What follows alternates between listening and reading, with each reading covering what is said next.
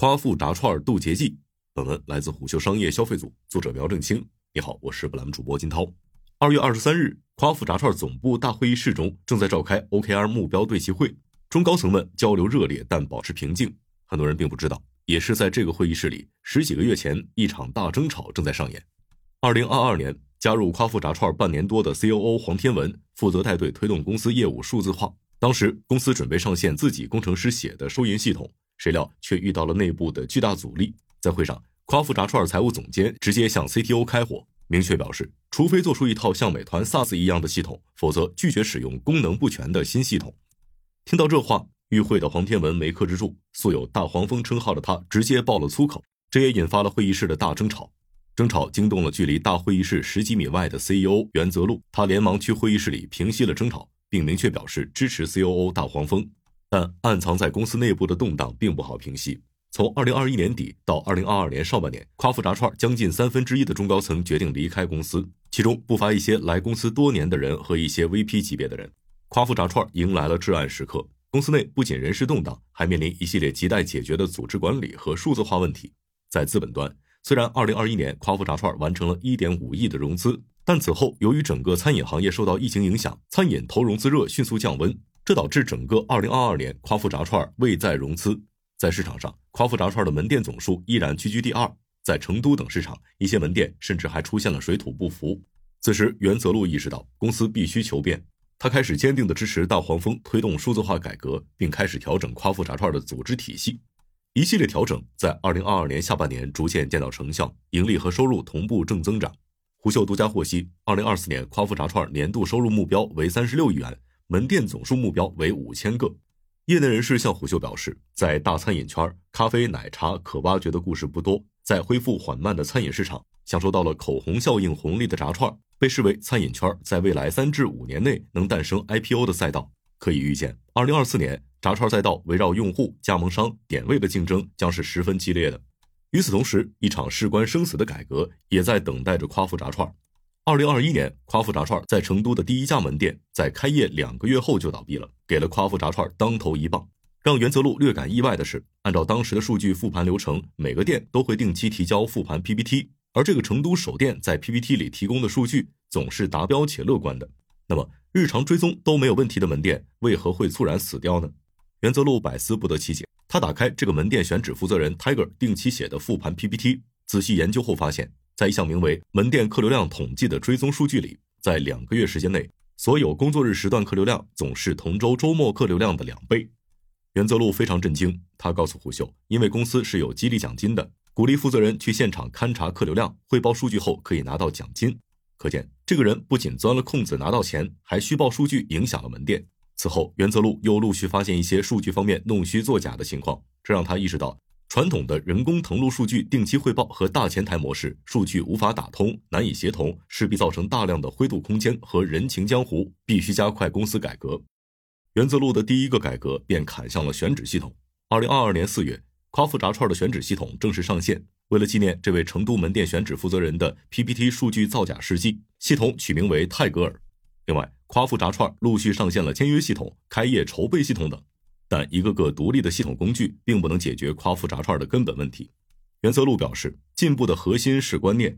二零二二年上半年，我们调整了整个公司的观念，所有人用数据说话，而不是经验和直觉。一个让袁泽路印象深刻的细节是夸父炸串是否入局外卖这件事儿。当时公司里有两派声音争执不下，以大黄蜂等人为主的一派坚持认为夸父炸串应该做外卖。而几个从传统餐饮圈过来的 VP 级别高管则坚信外卖不适合夸父炸串，理由是很多传统餐饮做外卖根本不赚钱。于是袁泽路拿出一个位于北京的夸父炸串直营店，让大黄蜂当实验田，在这个门店可以试水外卖，架构上由大黄蜂直接负责。在第一个月，这个门店就亏损了九万元，但袁泽路并未放弃，他准备给这块实验田更多的时间。结果三个月后，这个门店的月收入达到二十七万元。其中约百分之六十收入来自于外卖。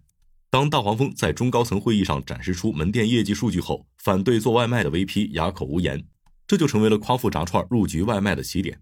而这个试验性门店也成为夸父炸串多个数字化系统最早上线试水的地方，由此逐渐形成了夸父炸串的一种新文化——最小 MVP 机制。也就是把新的东西拿到一个可以实战的最小单元，先跑出来，然后再扩大到全公司。而这种文化背后的核心逻辑是用数据说话。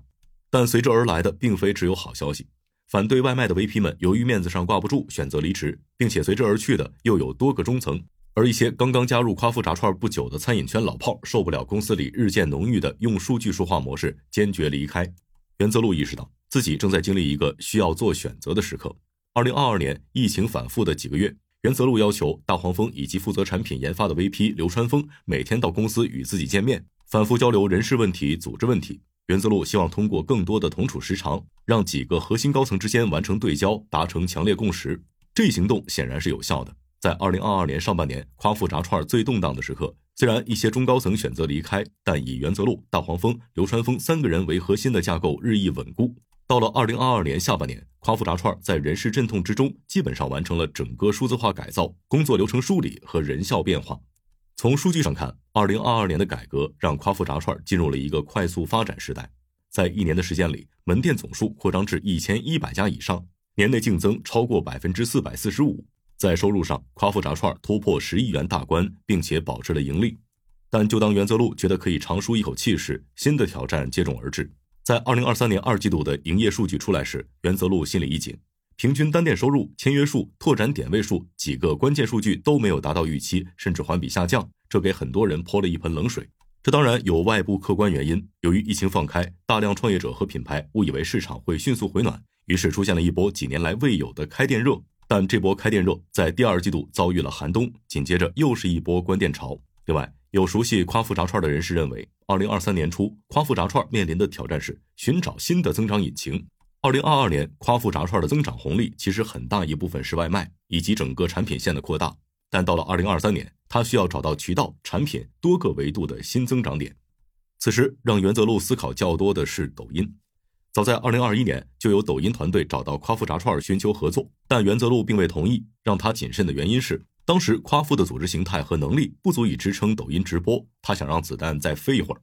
但在二零二三年第二季度遭遇业绩下滑后，夸父炸串内部的抖音项目明显提速。在二零二三年七月，夸父炸串在抖音完成首播，让袁泽路震惊的是，连续三日的直播期间销售额达到两千六百万元，约占二零二二年夸父炸串年度收入的百分之三。于是，袁泽路大幅度把资源向抖音业务倾斜。比如，二零二三年夸父炸串内部唯一的年度 S 级单品生炸大鸡腿，选择在抖音直播间首秀，取得了非常不错的成绩。但转战抖音并非夸父炸串唯一的解药。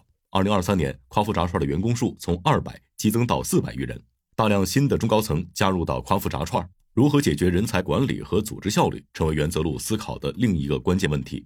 二零二三年第二季度，夸父炸串内部研究出了一套专门针对中高层的 landing 流程。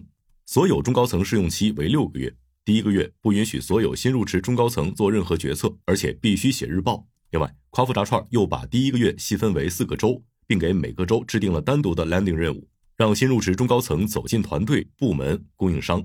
经历了这些调整后，夸父炸串在二零二三年第三季度发起了夏季攻势。围绕拓展点位、加盟商数、门店营收等关键数据，发起短期专项激励。于是，夸父炸串在二零二三年下半年恢复增长势头，整个全年的总营收同比增长超过百分之一百一十，门店总数增幅超过百分之八十。开头提到的 OKR 是夸父炸串二零二四年初最新的改革举措。袁泽路坦诚，这是为了解决协同问题。随着门店总数超过两千后，夸父炸串正在面临一个更为庞大复杂的网络。一个巨大的挑战来自于二零二四年袁泽路给公司制定的 OKR 目标，门店总数突破五千个，这意味着二零二四年内夸父炸串需要新开的门店数接近三千家。这对目前只有两千加盟店的夸父炸串，显然这是一个超过过往节奏的目标，所以必须利用红利期拓展点位。但要实现门店的扩张，竞争不只是来自于同行。有商业地产从业者告诉虎嗅，炸串所需要的点位，其实也是一些性价比咖啡所需要的。二零二三年，头部品牌的咖啡价格大战愈演愈烈。二零二四年，新大战一触即发。除了点位竞争外，大量咖啡和茶饮品牌也开始试图入局小吃，以解决客单价问题。对炸串而言，这虽然不是一个足以造成大烦恼的挑战，但确实属于一个信号。围绕消费者钱包的争夺更为激烈了。值得一提的是，夸父炸串的平均客单价约为三十元，而三十元价格带恰恰是餐饮、咖啡、奶茶竞争的焦点。所以，夸父炸串必须需要把目光聚焦到产品。而二零二四年对于夸父炸串而言，将是决定命运的分水岭。在这个尚未响起终局铃声的决斗场里，夸父炸串渴望成为留到最后的玩家，但他需要克服的挑战、完成的进化依然很多，以及对手依然强悍。夸父炸串能否通过改革成功渡劫，成为留到最后的玩家呢？评论区一起来聊聊。